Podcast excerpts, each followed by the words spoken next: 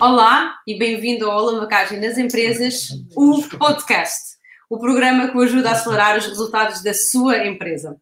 Eu sou a vossa anfitriã, Manuela Gomes, e hoje vamos falar sobre soar versus resultar com Paulo de Vilhena. Moamen.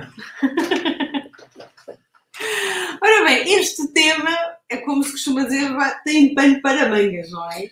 E eu acredito que também é um bocadinho um tema um bocadinho polémico, depois nós vamos ver mais lá para a frente porquê. Mas eu gostava de começar com uma pergunta que é como, como saber? Como é que nós sabemos que realmente estamos a ser produtivos e não estamos apenas a trabalhar para aquecer? É, costuma, costuma dizer que a, que a prova está, na, não, está no pudim, não é? Um, nos resultados. É? Uh, se eu vejo que os resultados estão a aparecer num alinhamento direto e não vou dizer perfeito, mas que me deixe bastante satisfeito com o meu esforço, um, quer dizer que eu estou a ser minimamente produtivo ou essencialmente produtivo. A questão é que essa não é a experiência da maior parte dos empresários, não é? A maior parte dos empresários sente uma diferença grande entre o esforço que fazem todos os dias, entre o número de horas de trabalho, entre a falta de férias, a falta de fins de semana, uh, o stress, as preocupações uh, e o resultado que depois chega no final do mês. Portanto, não é porque nós estamos a suar que a coisa está a resultar. Não é porque eu estou a trabalhar muito que as coisas estão a correr bem. Mas como a maior parte dos empresários também tende a não olhar para os resultados, e quando olha, olha para resultados que, lhes, que lhe dão uma perspectiva enviesada sobre o que está a acontecer, porque os poucos que vão acompanhando o resultado, quais são os resultados que eles olham? Volume de vendas e conta bancária. E quer o volume de vendas, quer a conta bancária, são maus indicadores da saúde do meu negócio. Um, então não há como eu acompanhar a saúde do meu negócio sem olhar para as demonstrações financeiras mensalmente e assegurar que estão a ser geradas margens, assegurar que está a ser gerado fluxo de caixa e que esse fluxo de caixa está a ser bem reinvestido em ativos para gerar mais vendas. Então, soar e resultar eh, normalmente têm aqui um gap muito grande entre as duas. Uhum. Então, qual é que tu dirias que seria então a ilusão a maior ilusão de produtividade que o empresário normalmente tem. Tu falaste que havia a questão de muitas horas trabalhadas, não é? Sim. Um, é, nós temos diferentes, nós temos diferentes aspiradores de produtividade. Uh, há um dos aspiradores que podemos classificar como ilusão, e, e esse prende-se essencialmente com o envolvimento nas tarefas operacionais, um, é o empresário que, de alguma forma, não tem na empresa uma estrutura e uma qualidade de colaboradores, porque precisa das duas coisas, não pode ter uma sem a outra. Uma estrutura e os tais colaboradores de classe A, como eu costumo chamar, que juntos lhe permitam uma alavancagem, que ele se possa afastar daquilo que é operacional, para poder exatamente ter uma posição no organograma que o torne mais produtivo, que depende essencialmente dele analisar a informação e tomar decisões.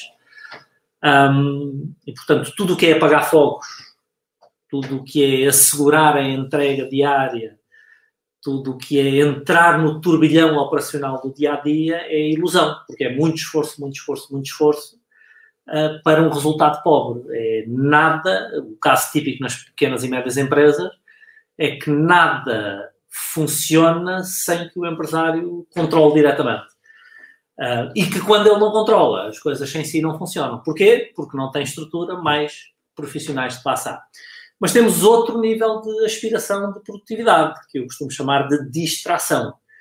E, e cada vez mais nós somos bombardeados com estímulos durante o dia que também nos distraem muito. Um, Estima-se, outro dia vi esse estudo, já não sei exatamente onde, mas estima-se que hoje em dia nós sejamos confrontados com mais informação em 24 horas do que os nossos avós eram numa vida inteira.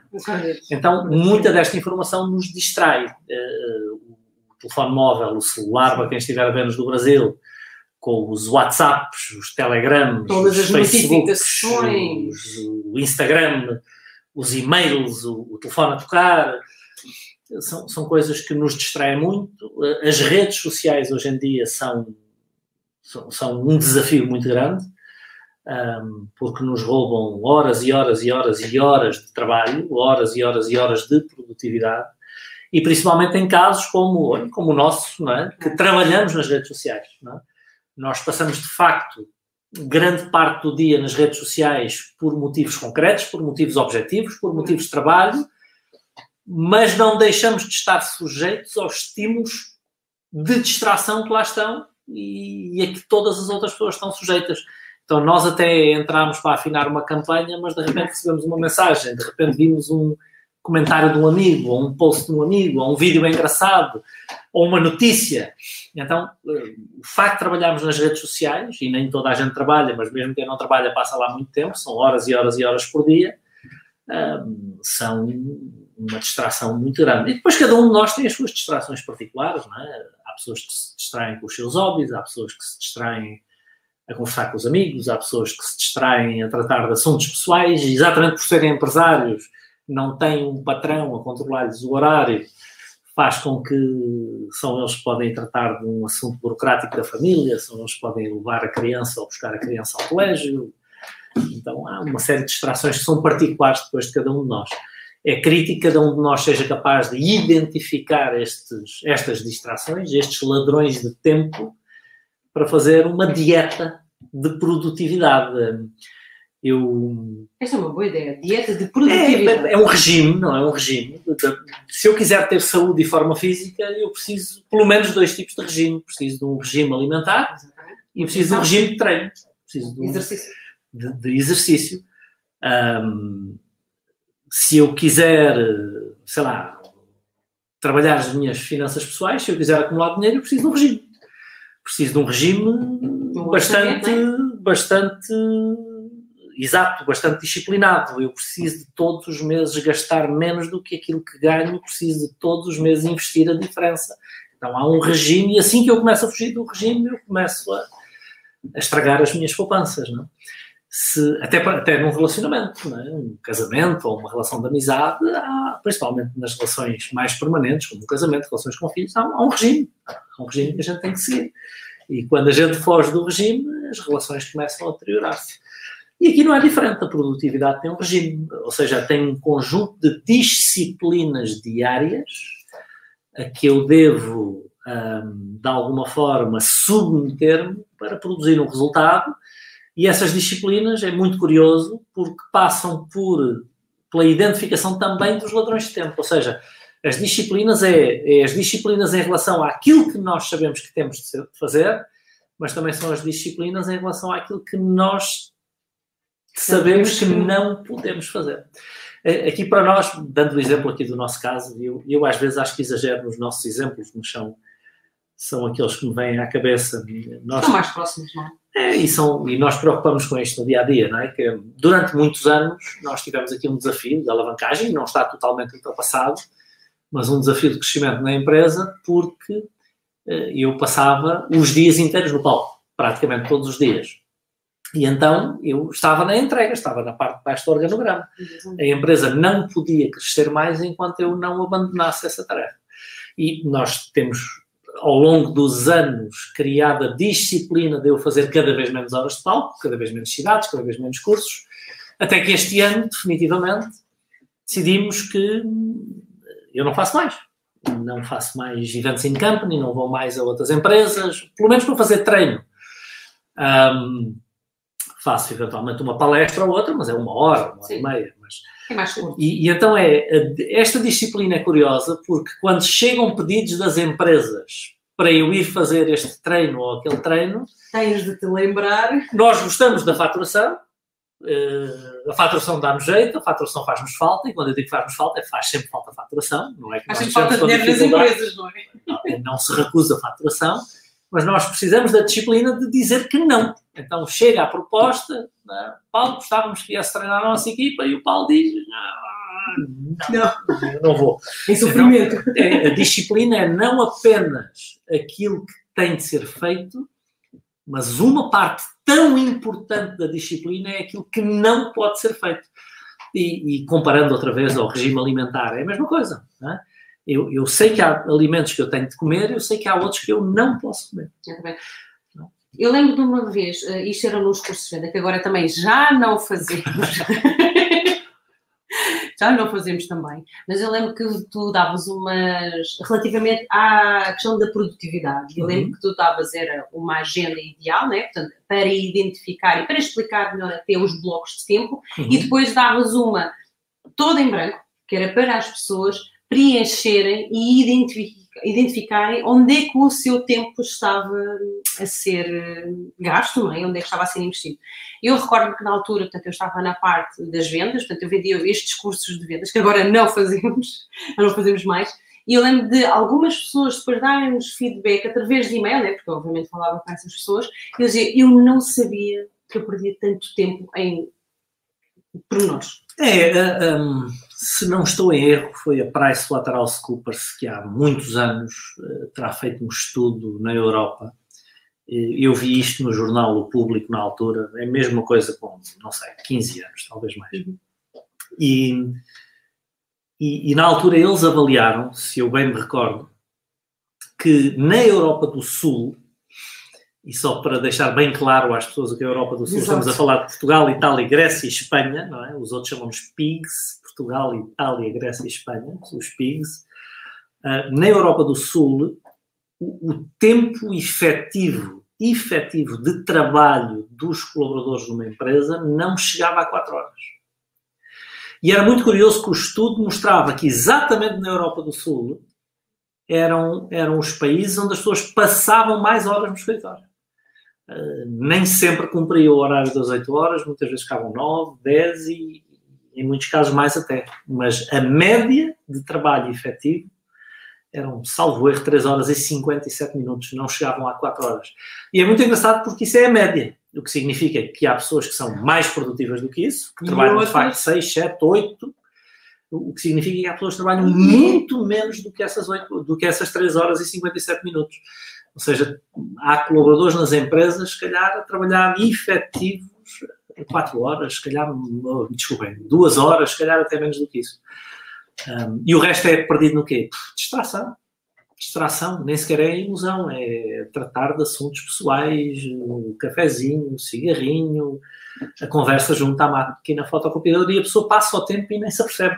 E o mais curioso é que isto foi antes das redes sociais. Hum, ah, sim, não, eram, não estavam tão. O estudo é, portanto, nem havia essa distração. Vou procurar agora a ver se existe já outro é. estudo. Poderia ser interessante até, não é? Para sim, este, sim, para este sim. tema nós vermos isso. Sim, é muito interessante isso. E eu, eu tive a experiência de. Eu trabalhei ainda por conta de outrem, a minha última, minha última colocação por conta de outrem foi, foi no Luxemburgo, exatamente no Desk Internacional de, de Banca Privada, de, de Gestão de Fortunas e o décimo internacional era, nós chamávamos internacional lá no banco, mas era a Europa do Sul. Eram portugueses, espanhóis e italianos. Não, não tínhamos gregos, mas eram portugueses, espanhóis e italianos. E era muito curioso, porque estamos a falar de profissionais de A. Estamos a falar de tudo profissionais que de batiam tudo. metas, batiam os objetivos e, sendo a maior praça de gestão de fortunas na comunidade europeia, quem é chamado para ir trabalhar para o Luxemburgo normalmente são os profissionais de topo. E era muito engraçado porque no mesmo Open Space onde nós trabalhávamos, trabalhavam os nórdicos, era o desk nórdico. E, e era muito curioso porque nós chegávamos ao banco à hora de chegar, 8 e meia, e, eu não sei quando é que os nórdicos tinham chegado, mas às 8 e meia, quando nós chegávamos, já eles estavam em full power. Não era já lá estavam, é, eles estavam em frente aos computadores, de fones, headsets na cabeça e a falar com clientes. Eu não sei, nunca soube a que horas é que eles chegavam, mas quando nós chegávamos lá, eles já lá estavam em full power. Nós chegávamos às oito e meia e fazíamos o típico do, do, do português, do espanhol, é? do italiano, que é, pessoal, pá, já tomaram o pequeno almoço? Ou para quem me estiver a ver no Brasil, já tomaram o café, o café da manhã? Ninguém tinha tomado, obviamente. A gente chegava às oito e meia, picava o ponto, íamos tomar o café da manhã, levávamos pelo menos 30 minutos, às nove voltávamos. Um, a meio do, da manhã havia aquela pausa para café, que demorava pelo menos 15 minutos. E era muito engraçado porque o banco tinha uma copa organizada para nós, para nós não precisarmos de sair do banco para, Para não para tomar um café, mais tempo. para não se perder mais tempo. E nós íamos todos juntos para a Copa. Iam os, os portugueses e os espanhóis, pelo menos, éramos, eram na altura dois espanhóis e dois portugueses. Nós íamos os quatro para a Copa juntos, ou pelo menos dois ou três, nunca íamos sozinhos. E, e às vezes estávamos ali naquela converseta de, de cafezinho e entrava um nórdico na Copa. E era muito engraçado, porque eles eram simpáticos, falavam connosco, mas eles entravam, serviam o café deles e saíam.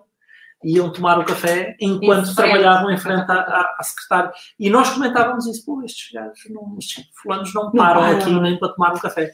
E depois era muito curioso, porque às 5 da tarde eles paravam tudo e iam embora, e nós normalmente ficávamos até às 8. Nós trabalhávamos a sério, e trabalhávamos bem. Só que para fazer mais ou menos o mesmo que eles faziam, nós ficávamos mais 3 horas do que eles ficavam. Um, e isto é cultural, é cultural para nós, porque nós, depois havia aquelas coisas de competitividade interna no banco, nós, nós fazíamos sempre mais do que eles. O nosso desk tinha muito boa performance e nós fazíamos sempre um bocadinho mais do que eles, mas precisávamos mais 3 horas por dia para fazer um bocadinho mais do que eles, para bater as metas deles. E, era muito curioso, porque do, nós precisávamos de, reparem, 3 horas em 8, não é? em 8 de horário de trabalho, é uma grande diferença. É quase mais, estamos a falar de 15% mais tempo. Ah, Não, mais. É, Muito mais. Não, é muito mais. São 30 e tal por cento mais tempo Mais. para fazer um resultado mais ou menos semelhante. Então éramos muito menos produtivos. não deixa de ser interessante que realmente tu tiveste essa percepção, tiveste essa experiência na primeira pessoa e que, eventualmente, mas eu acredito que também a tua sensibilidade aos números e, a, e, a, e a, aos objetivos, na querer atingir os objetivos, que é de teres visto quantas horas é que vocês trabalhavam em comparação com eles e qu- quanto é que precisavam realmente para conseguirem entrar. Na altura eu não pensava nisso. Ah, é, é, é só agora, Não, olhando para trás. Eu não tinha nem 30 anos, tinha 29 anos e eu não, eu não pensava nisso. Eu, eu fazia aquilo que sempre tinha feito sem pensar muito nisso. Hoje é que com algum distanciamento olho para trás e tenho uma consciência diferente das coisas. Eh, e como trabalho com estas coisas, reflito bastante sobre elas. Na altura eu não pensava muito nisso. Eu sabia que eles saíam às 5, mas não- nenhum, nenhum. As coisas mudaram um bocadinho desde essa altura, não é? já passaram quase Sim. 20 anos. Ahm, mas eh, no- no- nos anos 90, final dos anos 90 e início do, do século, nenhum profissional que quisesse fazer carreira saía à hora de sair. Trabalhava 8 horas por dia, pelo menos nos países da Europa do Sul. Exato. Nós sabíamos que o mínimo que tínhamos que dar era pelo menos duas horas a mais. Eh, o mínimo. O mínimo. Eh, mas atenção, que eram duas horas a trabalhar, não era duas horas a fazer corpo presente para mostrar Só serviço. Não, não, não. Quem queria progredir tinha que dar o litro. Eu lembro-me no, no- Não queria estar aqui a falar neste banco ou naquele, mas no, no- no final dos anos 80 ainda, se não estou em erro, princípio dos anos 90, ah, e eu cheguei a trabalhar nesse banco a meio dos anos 90, hum, havia um banco em Portugal que era famoso por isso. Não, não- só tinha homens, não tinha nenhuma mulher nos quadros. Quando eu lá trabalhei, não havia uma mulher nos quadros. Era Incrível. critério de seleção serem só homens. Teve que se legislar na Assembleia para que esse banco fosse obrigado, para que todas as empresas, mas a, a legislação foi feita a pensar nesse banco, fossem obrigados a contratar, a ter uma cota mínima de mulheres. E, e o raciocínio ali era muito simples. As mulheres têm filhos, as mulheres têm exigência do marido para estar em casa e a gente não quer isso. É de sol a sol aqui. Entra cedo e eu não me lembro de nunca sair antes das 8, 8 e meia nesse, nesse banco. E o, e o mais incrível era que nós, eh, não me lembro de sair antes das 8, 8 e meia, mas também não me lembro de algum dia ter saído com o trabalho todo feito. Ou Hum. seja, sobrava sempre para o dia seguinte. Era um ritmo de trabalho absolutamente incrível. Mas o mais engraçado é que a minha geração, obviamente que os profissionais que queriam fazer carreira, nós gostávamos disso. Uhum. Nós, nós gostávamos desse nível de exigência. Nós gostávamos de, de dar o litro. Não é? Uhum. Hoje mudaram um bocadinho as coisas. Mas também acredito que nessa altura era, hum, era um, um orgulho quase como tipo um badge, não é? Como é que se diz? Com, tipo um, um emblema de estar a trabalhar naquilo. Claro, era, era o é? banco, todos queriam trabalhar ali. Era o melhor banco. Foi um banco que veio revolucionar a, a banca em Portugal e depois a coisa mais à frente acabou por correr mal, mas, eh, um, mas na altura foi, foi o reboque de uma grande modernização da banca em Portugal. Era um case study. Ótimo. Então, deixa-me relembrar a quem nos está a assistir uh, ao vivo, portanto, no Facebook, no YouTube, Exato, e a cores, e também no Instagram, que não sou eu a única que posso fazer perguntas, vocês também têm essa possibilidade, essa oportunidade, é só escrever nos comentários, na caixinha que vocês têm à vossa frente, e nós vamos fazer eh, os possíveis para responder a todas as perguntas. Nós, obviamente, que vamos ter que escolher algumas, não conseguimos normalmente. São as melhores não conseguimos responder a todas, mas uh, façam-nos chegar essas perguntas. Então, já sabem, ficamos aqui à espera das vossas perguntas e enquanto isso, eu vou fazer das minhas. então, um, eh, diz-me uma coisa, Paulo, nós estivemos aqui agora a falar muito da produtividade, mas na ótica do empresário, hum. certo?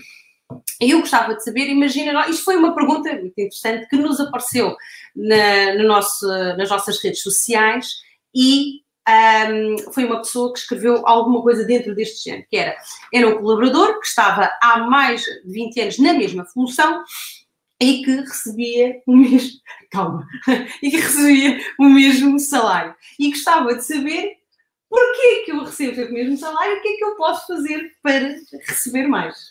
Ah, e esta, e esta é a altura em que eu digo coisas impopulares.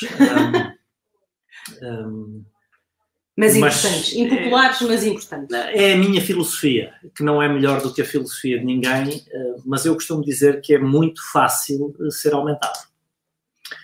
Um, e, e, se eu estou há 20 anos numa empresa e, e, e ganho mesmo que ganhava há 20 anos atrás, um, e, se calhar há uma introspeção grande que eu tenho que fazer. É, o que é que eu me valorizei como profissional durante estes 20 anos, porque nós não somos promovidos por antiguidade. Aliás, no mundo moderno, e, e, e desculpem-me se vocês não estiverem de acordo, mas eu só vos estou a dizer a realidade como ela é, não é sequer a minha opinião.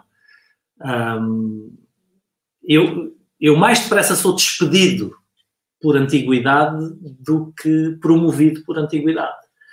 Eh, ou seja, se eu estiver 10, 15, 20 anos numa empresa e não me valorizar, não valorizar as minhas competências, eh, isto significa que ao longo desses 20 anos eu provavelmente estive a perder competitividade. Ou seja, se eu não me valorizei, pagam-me o mesmo salário, mas o meu valor económico se calhar já nem é esse salário. Eh, só que a empresa não me pode baixar. Um, reparem, eu sei que não é simpático para quem for trabalhador de conta de, do, por conta de outra aquilo que eu estou a dizer, mas é pura das realidades. Um, um, eu, eu, uma vez desabafei com, com um colega meu, um colega mais velho, mais sénior e, e, e, mais sofisticado filosoficamente do que eu era. Na altura. Um, e, desabafei com ele com aquilo que eles nos pagam, como é que eles querem que, que nós façamos mais. E, e, e ele deu-me baile, é? deu-me uma lição grande. O fulano tinha mais de 20 anos que eu, aliás, tinha. Eu teria menos 20 anos do que tenho hoje, ele teria mais ou menos a mesma idade que eu tenho hoje. E ele, 18 anos. Pois, vou fazer 20 já. Uh, e ele disse-me, com aquilo que nos pagam ou aquilo que lhe pagam a si? E, e, na altura eu não entendi. E, e, disse: Não, pois claro, aí fulanos a ganhar muito mais, aquilo que me pagam a mim. Mas não entrou logo, não é? Foi, não, e ele teve que explicar ao Paulo. Mas sabe que o, o banco está encantado de lhe pagar o dobro. Como o dobro? Sim. Aliás, o banco está encantado de lhe pagar o triplo, quatro vezes mais. Paulo, dez vezes mais. Paulo, deixe-me que lhe diga: não há limite para o dinheiro que o banco está disposto a dar assim o Paulo acrescente valor ao negócio do banco que justifica isso. Então, até que o Paulo se requalifique, até que o Paulo refine as suas competências, até que o Paulo refine a sua filosofia, a sua atitude e melhore, o banco não vai pagar mais. Mas essas são as boas notícias. É que é muito fácil refinar a sua filosofia de vida, a sua forma de estar, a sua atitude e as suas competências. Um, eu, aqui há uns anos, tive uma colaboradora minha que me pediu um aumento porque precisava. Um, e, e, na altura eu disse, ok, e, e, quantos livros leste no último ano? E ela respondeu nenhum. E eu perguntei-lhe, o que é que sabes fazer hoje que não sabias fazer no último ano? E ela respondeu-me, nada. E eu disse, então porquê é que eu vou pagar mais pelo teu trabalho? Porque é que a empresa vai pagar mais pelo teu trabalho se tu não refinaste as tuas competências, se tu não progrediste, se tu não és melhor do que eras há um ano, porque é que a empresa vai pagar mais pelo teu trabalho do que pagava há um ano? Um, e ela disse-me, mas é porque eu preciso. E eu disse ok, mas olha, não fui eu que organizei o mundo, é? neste mundo nós somos convidados, Uh, já cá estava quando nós cá chegámos e as regras do mundo não são estas. Eu sei que isto não é popular, eu sei que isto não é simpático, mas o mundo não foi desenhado para nos dar aquilo que nós precisamos. Não sei se felizmente, se infelizmente, mas o mundo não foi desenhado para nos dar aquilo que nós precisamos. O mundo foi desenhado para nos dar aquilo que nós merecemos. Mas reparem, estas são boas notícias é que não é difícil eu melhorar as minhas competências. Eh, se eu ler 10 livros, eu já não sou a mesma pessoa. Se eu ler 10 livros, eu já não sou o mesmo profissional. Eu não posso ser o mesmo profissional 10 livros depois. Porque as ideias dos livros afetaram-me. As ideias dos livros transformaram-me. As ideias dos livros capacitaram-me trouxeram mais competências. Então eu não sou o mesmo profissional. Ó oh, Paulo, 10 livros, 10 livros é muito. Eu leio 10 livros em 10 semanas. Mas vocês podem ler 10 livros num ano. É um livro por mês. Ó oh, Paulo, eu não tenho tempo para ler. Não é verdade, vocês têm o mesmo tempo para ler que qualquer outra pessoa, porque deixem-me que vos diga que todos temos 24 horas no dia. E essa também é outra boa notícia, não é? É, então se há uma pessoa que tem tempo para ler, a outra também tem. A questão é que eu estou a escolher fazer outras coisas em vez de ler. Então, para de ver televisão. Aqui vem os ladrões de tempo novamente, nós para falávamos. Para de ver televisão. Para de ver televisão. Ah, mas eu preciso de relaxar. Tudo bem, mas relaxar não aumenta as tuas competências. Relaxar não aumenta o teu salário. Relaxar não aumenta a tua autoestima. Não reforça as tuas capacidades. Então, se tu escolheres relaxar, está tudo bem com isso. Eh, eu não, não critico se escolheres relaxar. Agora, não podes é aspirar que o relaxamento traga um aumento dos salários ao longo do tempo, porque nós não somos aumentados por antiguidade. Já foi tempo em que as coisas eram mais ou menos assim, e na função pública são mais ou menos assim.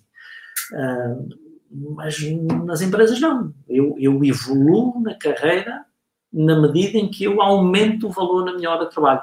Nós não somos pagos pela hora de trabalho. Nós não somos pagos pelo mês. Tá? Isto é uma lição muito importante, é uma filosofia muito importante. Eu não sou pago ao mês, eu não sou pago à semana, eu não sou pago à hora. Eu sou pago pelo valor que eu ponho no mês, pelo valor que eu ponho na semana, pelo valor que eu ponho na hora. Quem me dera pagar 10 vezes mais a cada um dos meus colaboradores. Quem me dera que todos nós aqui na empresa acrescentássemos esse tipo de valor para ganharmos 10 vezes mais significa que a empresa seria muito maior, que estaria a criar muito mais valor e era tudo uma questão de distribuirmos esse valor pelas pessoas. Eh, agora, o, o que eu não posso é pagar 2 ou 3 ou 4 mil por um trabalho que o mercado me oferece a 800. Ok, então vamos pôr então isto, se calhar talvez de uma forma uh, um bocadinho mais prática para, um, eu acho também, também para ajudar. Então, por exemplo, se fosse um vendedor, o que é que um vendedor teria de fazer, por exemplo, não é? Ou sim, um vendedor, por exemplo, podemos ficar nesse exemplo, para, para de alguma forma então ele aumentar o valor. Vender mais, Vender é mais. pura e simplesmente. Porquê é que os melhores. Hoje em dia as coisas mudaram muito, mesmo em termos de modelos de negócio. Os melhores vendedores do mercado, nesta altura, vendem o quê? Qualquer coisa à comissão. Uhum. Não recebem nenhum. Não têm um salário. salário os melhores comerciais que nós encontramos no mercado estão a trabalhar como agentes imobiliários, uhum. estão a trabalhar como vendedores comissionistas de aparelhos domésticos. Eh, são os melhores vendedores que estão no mercado. Porquê? Porque estes fulanos podem fazer 100, 200, 300, 400, 500 mil euros por ano.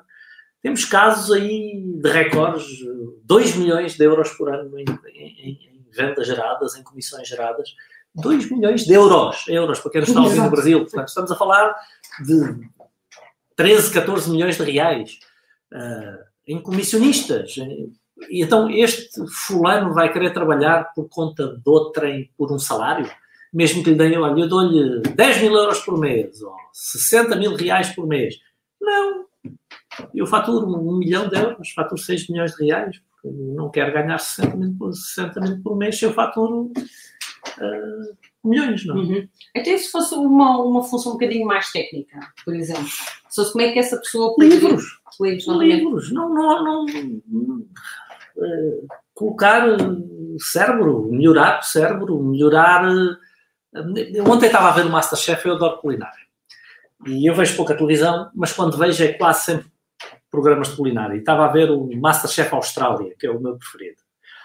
Sim, E- é bem e- melhor que o, e do americano. Eles agora têm, aqui em Portugal está a passar um- temporada... uma temporada em que é uma seleção dos melhores que por lá passaram nos últimos anos. Então Ah, estamos ok. a falar de fulanos que todos cozinham muitíssimo. E, e ontem eles estavam lá num desafio e, e um dos eh, jurados estava a falar da forma como aquele cozinheiro evoluiu nos últimos anos. Uhum. E ele estava a falar inclusivamente do apuramento do palato.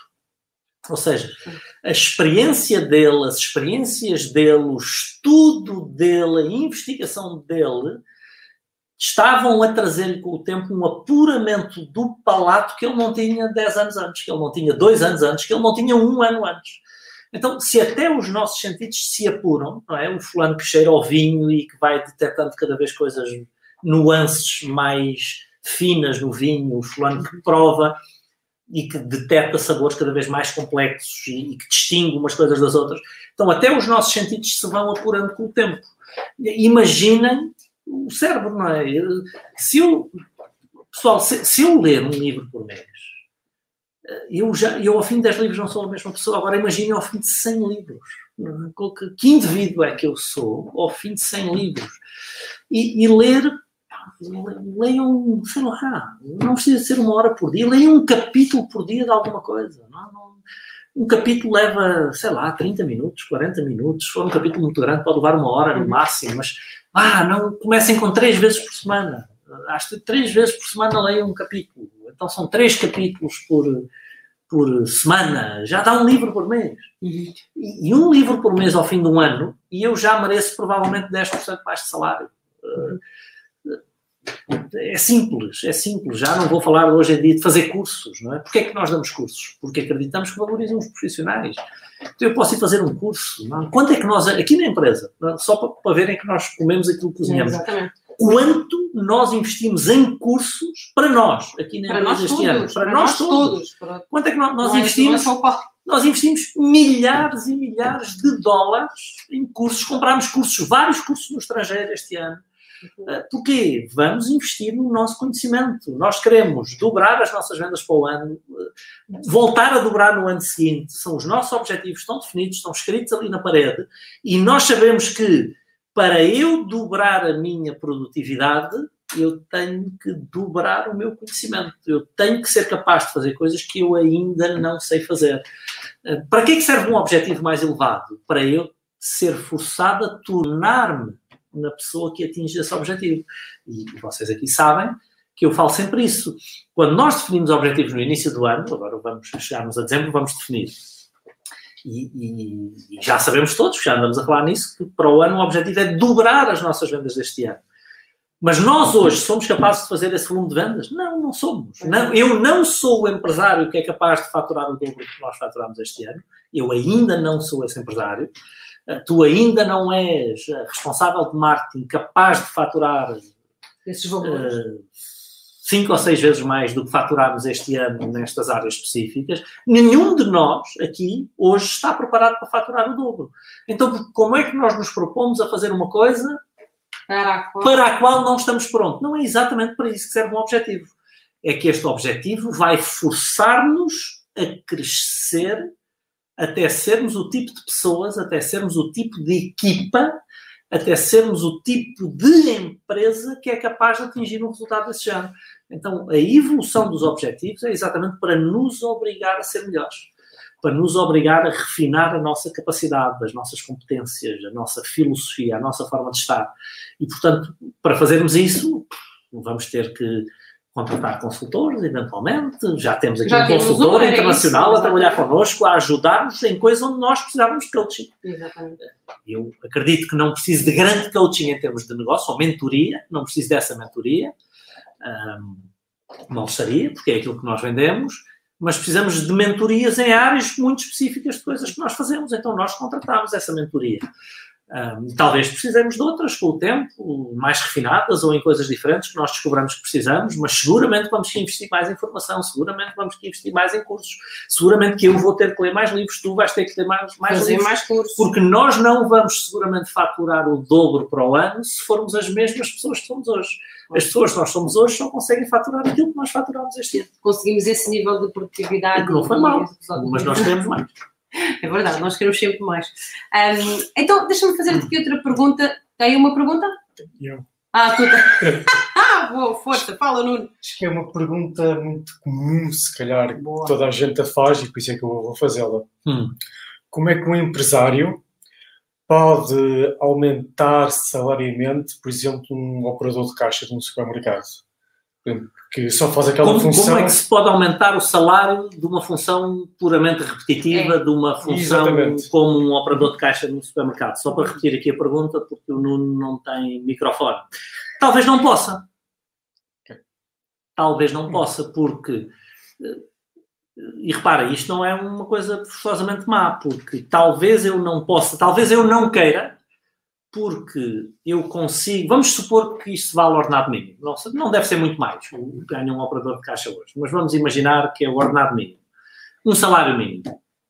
Hum, e, e se o mercado me oferece, a mim empresário, eh, pessoas capazes de fazer aquele trabalho com qualidade por salário mínimo, eu não quero pagar por aquela função muito mais do que isso. Hum, a não ser que eu queira dar esse excesso de motivação aos meus colaboradores e que eu acredito que eles produzem ainda mais se ganharem mais. Hum, mas, mas, esse operador de caixa, quando mostrar que é capaz de fazer não apenas esse trabalho, mas de assumir outras responsabilidades, pode passar a supervisor de caixa. Então, o operador de caixa que leia mais livros, o operador de caixa que se envolva mais, o, o operador de caixa que não cuida apenas do trabalho dele, mas do trabalho dos outros, o, o- operador de caixa que antes de sair pergunte ao supervisor como é que pode ajudar, ahm, ou no que mais pode ajudar, o fulano que lá está, não apenas para cumprir o horário, as tarefas e levar o salário, mas que mostra um nível de envolvimento acima dos outros, que mostra um compromisso com o progresso acima dos outros, preocupação. vai, vai ser o que se destaca e que um dia vai ser supervisor de caixa. E se ele continuar como supervisor de caixa a comportar-se dessa forma, talvez lhe deem uma gestão de turno, uma gerência de turno. Talvez um dia possa ser o gerente daquela unidade. Talvez um dia possa ser administrador da empresa. Então é tudo questão dele continuar a investir nas suas capacidades e a oferecer à empresa mais valor do que o valor que do que o valor que a empresa lhe dá. Eh, Aqui um dos raciocínios é que eu acredito, é mais uma vez, é a minha filosofia, não quer dizer que esta esteja certa, mas é a minha forma de ver as coisas. Eu tenho que entregar sempre mais do que aquilo que me paga. Aliás, está escrito ali na parede da empresa sempre, há muitos anos. Faz sempre mais do que aquilo por que te pagam. E porquê é que eu hei de fazer mais do que aquilo por que me pagam? Exatamente como um investimento no meu futuro. Porque o meu progresso da carreira vem de eu ser capaz de fazer mais do que aquilo por que estou a receber. Porque é quando se detecta esse excesso, ele oferece muito mais do que aquilo que nós lhe pagamos, que nós temos que acertar o salário. Se eu não acertar o salário de alguém que está a fazer mais do que aquilo que lhe pagamos, ou seja, vamos supor que eu pagava 800 euros a alguém que fazia um determinado trabalho, e num ano este, este fulano evoluiu bastante e hoje é capaz de fazer muito mais e muito melhor e de participar muito mais no crescimento da empresa do que era há um ano atrás. Então, se eu não estiver atento e não alinhar a remuneração deste fulano face ao valor que ele hoje traz à empresa, rapidamente que o mercado, ou seja, outra empresa, vai oferecer o valor que eu não estou a pagar. Então eu vou perder um colaborador que se calhar era importante para mim. O, o David, ainda há pouco estávamos a falar com o David, não é? Que ele dizia que ia fazer o Minima brevemente. Ele já está inscrito, afinal. Veio aqui dizer que já está inscrito. E depois tivemos aqui também o próprio David, disse que deu uma dica, que era desafiar os colaboradores a gostarem do que fazem ao invés de fazerem apenas o que gostam. Queres comentar? Ah, sim, é um chavão, não é, David? É um chavão. E, e é um desafio, é um desafio interessante, Um, e, e, nós, de alguma maneira, podemos enganar um bocadinho a nossa mente. Um, mas os estudos de, de, de, da psicologia da performance também nos dizem que nós temos uma propensão maior para fazer determinadas tarefas do que para outras. Por exemplo, eu gosto de acreditar que tenho alguma propensão para comunicar. Uh, acho que é uma das coisas que, que, talvez eu faça acima da média, melhor do que a média, é uma das coisas que eu gosto de fazer, é uma das coisas com que eu me sinto bem, é e sempre gostei. Então, eu gosto disso, eu sinto que sou, desculpem, razoavelmente bom a fazer isso.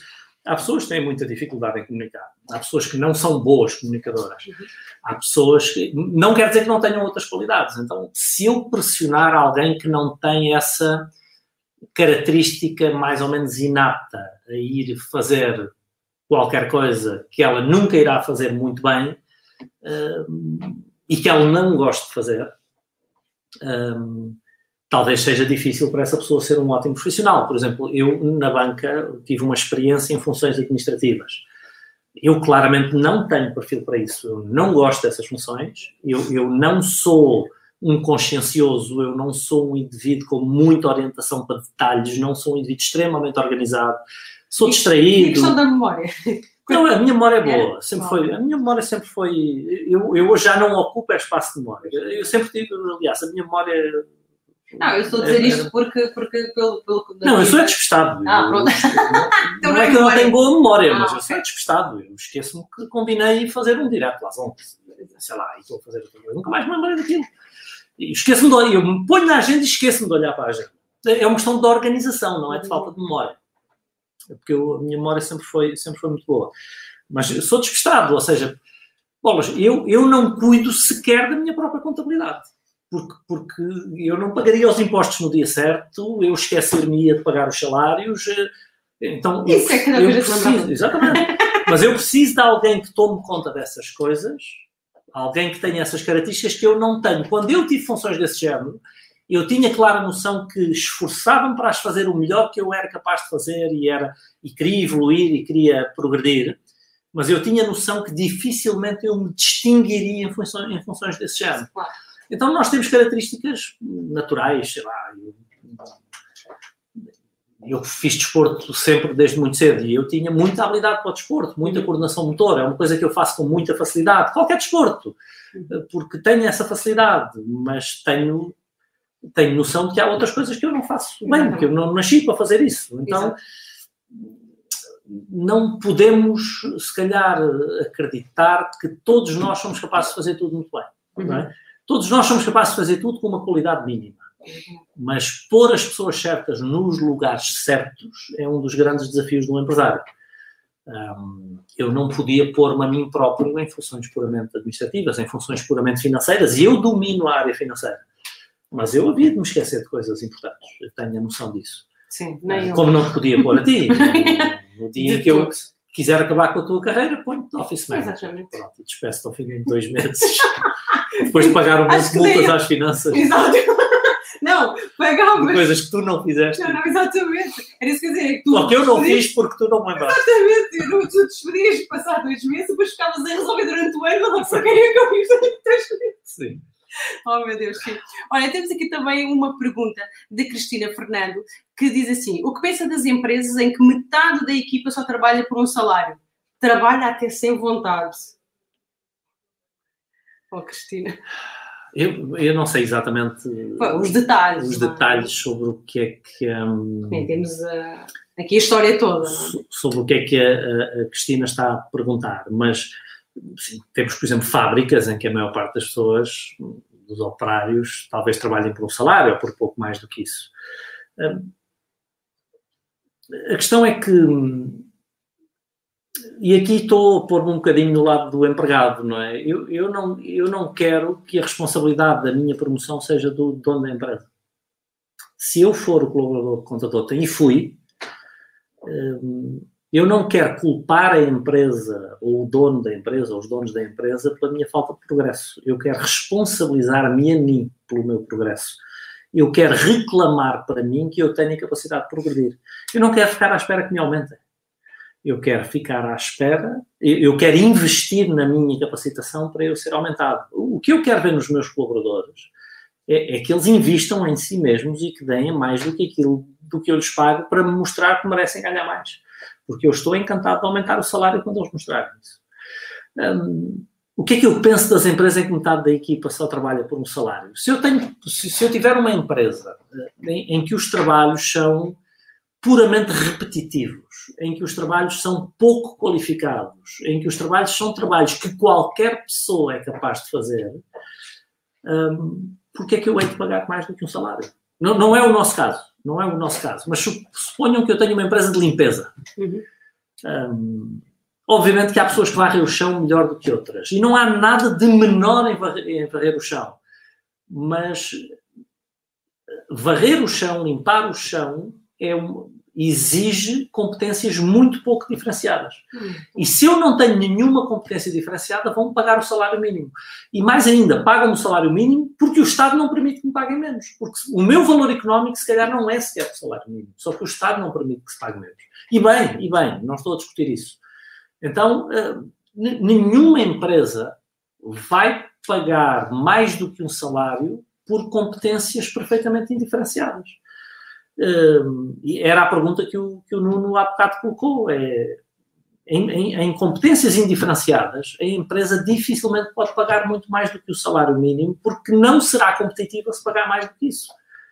Porque se a minha empresa tiver, se a minha concorrência tiver um custo salarial muito mais baixo do que o meu, porque eu pago salários muito altos, eu não tenho hipótese de reagir em, relação a essa concorrência. Pessoal, eu sei que não é simpático o que, eu estou, o que eu estou a dizer, mas se a minha concorrência gerar o dobro das minhas margens, porque paga salários mais baixos, eles têm o dobro do dinheiro para reinvestir na diferenciação, na proposta de valor, em contratar pessoas mais uh, valiosas do que eu, eu não tenho como crescer se eu não libertar margens. Então, competências indiferenciadas vão sempre valer o salário mínimo. É muito interessante estás a dizer isso, de que no, no teu caso estavas a colocar na perspectiva do colaborador por conta de outra, não é? Que tu não ires deixar essa responsabilidade no, no empresário, mas é muito interessante que a Sandra Souza faz aqui uma pergunta que eu acredito que eventualmente uh, poderá estar relacionada também com isso, que é na mudança por onde se começa? Pela gestão ou pelos colaboradores? Sandra, é uma ótima pergunta. Depende se eu sou a gestão ou se sou os colaboradores. Eh, como nós tendemos a falar por empresários, ou para empresários, eh, a mudança tem que começar por nós empresários, pela gestão. Agora, se quem estiver a ouvir-nos for porventura, porque eu sei que muita gente que nos ouve é também colaborador por conta de outra, se eu for o colaborador por conta de outra, a mudança começa por mim. Ou seja, por onde começa a mudança, Sandra? Sempre por nós. Se eu sou o colaborador, começa por mim. Se eu sou o gestor, começa por mim também. Eu e aqui vem a grande lição filosófica: eu não posso mudar os outros. Tá? Esta é uma das grandes lições para a vida. Eu não posso mudar os outros. Aliás, eu querer mudar os outros já parte de um princípio muito presunçoso e muito arrogante que é que eu sou melhor do que os outros. Eu sei e eles não sabem. Eu sei o que está certo e eles não sabem o que está certo.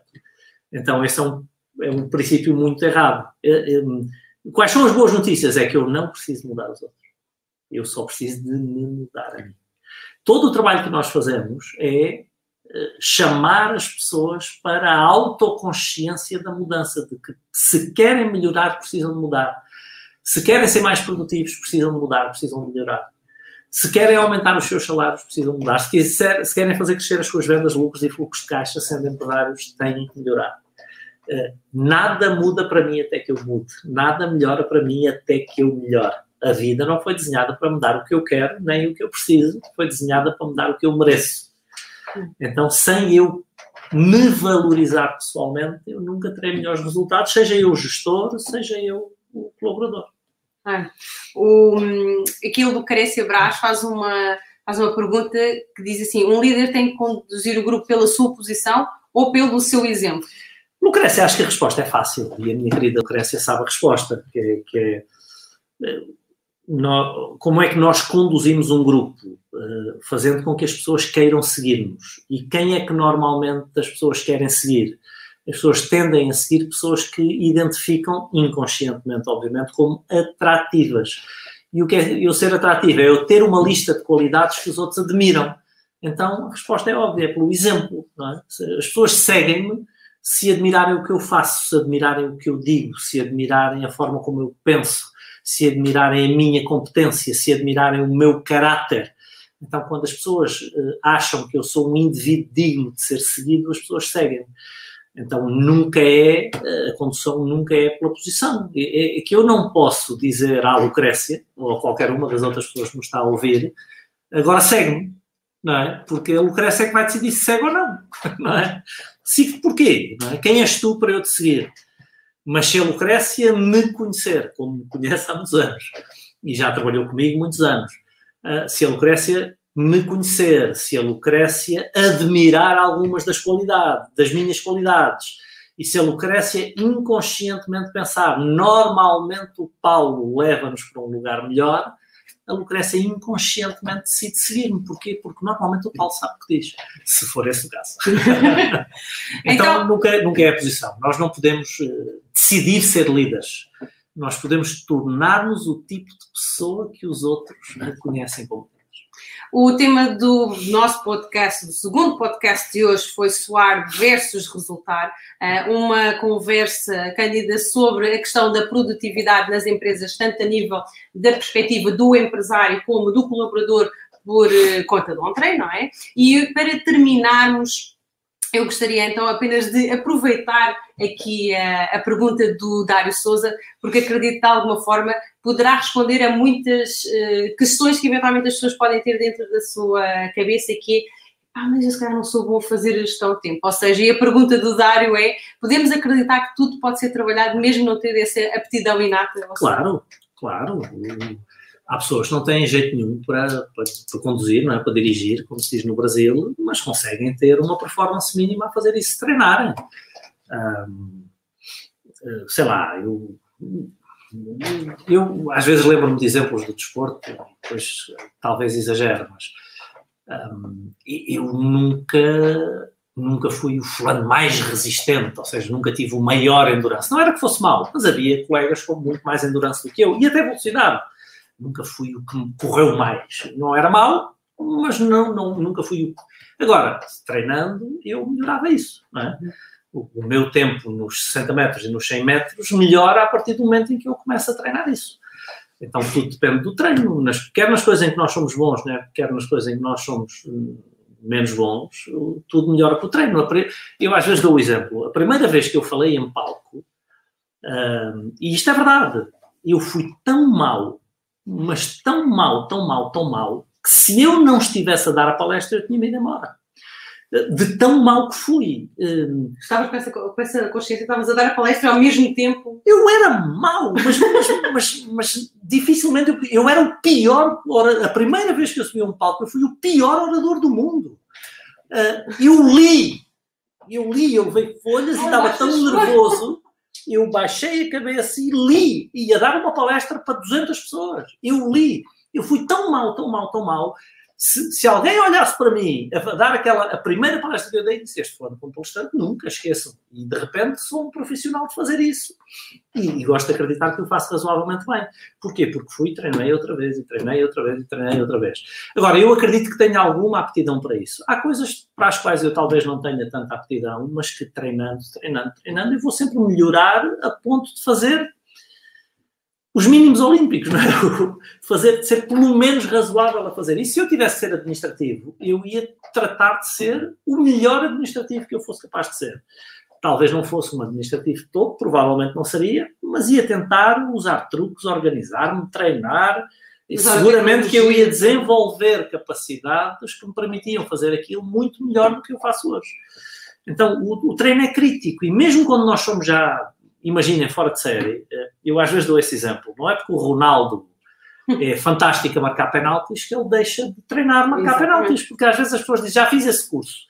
Não, tens que estudar isto outra vez e outra vez. Há livros que eu já li cinco vezes. Eu tenho livros que não saem da minha secretária, vocês sabem que vocês estão lá, e que eu vou e estudo outra vez, estudo outra vez, estudo outra vez. Há cursos que eu faço outra vez e faço outra vez e faço outra vez. Porquê? Porque há coisas que eu não vi da primeira vez, que eu não vi da terceira vez, que eu não vi da quinta vez. Eu vou amadurecendo. Não, o Ronaldo não foi o primeiro penalti que ele marcou, disse agora já sei marcar, já não preciso treinar mais. Não, não, ele continua a treinar, a treinar, a treinar, a treinar, até para não perder competências. E voltamos ao tal colaborador com 20 anos de casa que pode estar a perder competências. Sim, todos os dias, não é? Então, e diz-me uma coisa, aqui eu disse que era a última pergunta, mas entretanto, como falaste dos livros, que livro é que poderias sugerir? Era uma das perguntas do Manuel Amaro, que era, Paulo, podes-me deixar um livro para ler que tenha a ver com este tema? Obrigado. Com produtividade? Uh, há, há, vários. Um, a única coisa é um dos melhores livros, Gary Keller, a única coisa. Um, é, um é, um dos melhores livros que eu li sobre produtividade. O Brian Tracy tem vários, desde a definição de objetivos, a gestão do tempo propriamente dita. Quase todos do Brian Tracy são bastante bons um, sobre produtividade, mas provavelmente o que eu mais gosto, escolhendo um, a única coisa do Gary Keller. É, é muito bom mesmo. Então, muito obrigada a todos por estarem connosco aqui, live, no nosso podcast Alavancagem nas Empresas. E foi um prazer estar convosco. Estaremos de volta na próxima quinta-feira, ao mesmo horário, às 11, em direto para Portugal e o mundo para quem Nós temos aqui, só, só para terminar também, temos aqui pessoas a perguntar se, se os lives podem ser repetidos. Eles repetidos não vão ser, mas eles vão ficar disponíveis. Gravados. Ou seja, quer estejam a seguir-nos no Facebook, quer estejam a seguir-nos no Instagram, um, no, no, no, YouTube, desculpem, um, os lives vão ficar gravados, portanto podem ser vistos e revistos. Podem tomar apontamentos Exatamente. E também, e também, o nosso podcast já está disponível em seis plataformas até hoje. Já podem, que nós sabemos que muitos de vocês estão também e usam o Spotify, portanto, já está disponível no Spotify. É só procurarem alavancagem nas empresas e, obviamente, que depois ele ficará disponível para outras plataformas e nós vamos avisando. Então, muito obrigada por estarem desse lado e até à próxima quinta-feira. Tchau, tchau. Tchau.